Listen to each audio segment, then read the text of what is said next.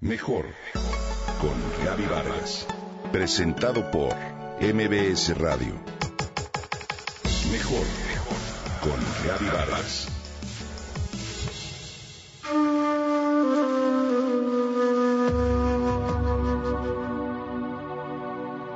Un 7 de marzo, los elefantes sintieron la muerte de su protector.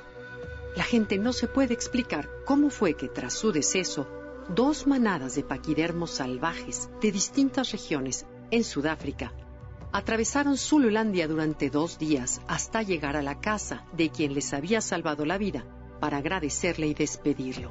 ¿Cómo lo supieron? Los seres humanos estamos tan saturados de ruido y tecnología que hemos olvidado la conexión con la naturaleza y todo lo que ella tiene que enseñarnos. Hemos creído sin pensarlo dos veces que tanto las plantas como los animales carecen de ciertas cualidades y habilidades.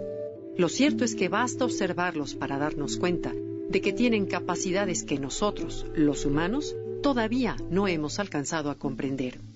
Lawrence Anthony, un espíritu libre y protector de animales salvajes, mejor conocido como el murmurador de elefantes, vivía en Tula Tula, una reserva de vasta extensión en el centro de Zululandia o Reino Zulu, que es el hábitat de muchos animales salvajes.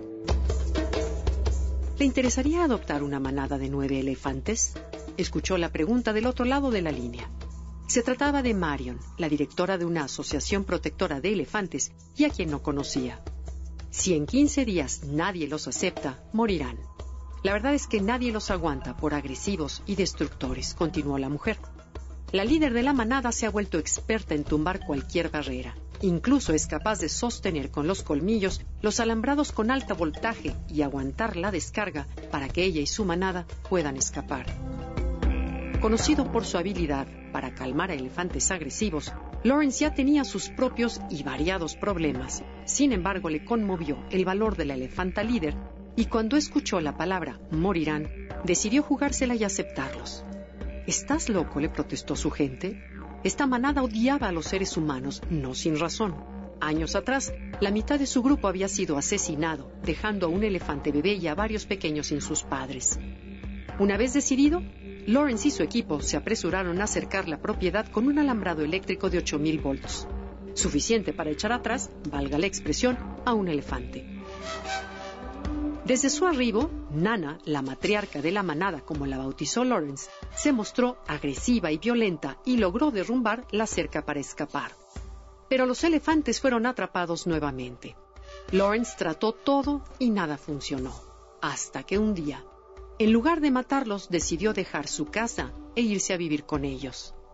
Para salvar su vida tengo que hablarles y darles de comer. Sobre todo tenemos que conocernos, tenemos que convivir día y noche, se dijo, y así lo hizo. Además, comenzó a tocarles la armónica. Todo lo anterior funcionó, tal como lo describe en su libro The Elephant Whisperer. Después le ofrecieron otro elefante, problema, que se había quedado solo después de que habían matado o vendido al resto de su manada. Tuvo que iniciar todo el proceso una vez más, hasta que así se ganó su confianza. Y poco a poco este hombre fue adquiriendo su reputación y fama. Los elefantes no pueden comprender una computadora, pero tienen una comunicación física y metafísica que dejaría a Bill Gates con la boca abierta. De muchas maneras nos llevan la delantera notoriamente, afirma Lawrence. Debido a este y otros ejemplos, estoy convencida de que todas las especies vivas intentan comunicarse entre sí y con nosotros. Si las escucháramos, aprenderíamos mucho. Solo que hay que tener el corazón abierto para darnos cuenta de que el mensaje está en el viento. ¿Lo escuchas?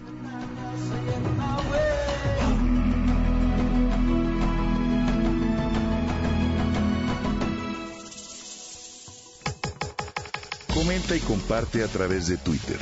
Gaby-Vargas. Gaby-Vargas. Mejor con Gaby Vargas. Presentado por MBS Radio.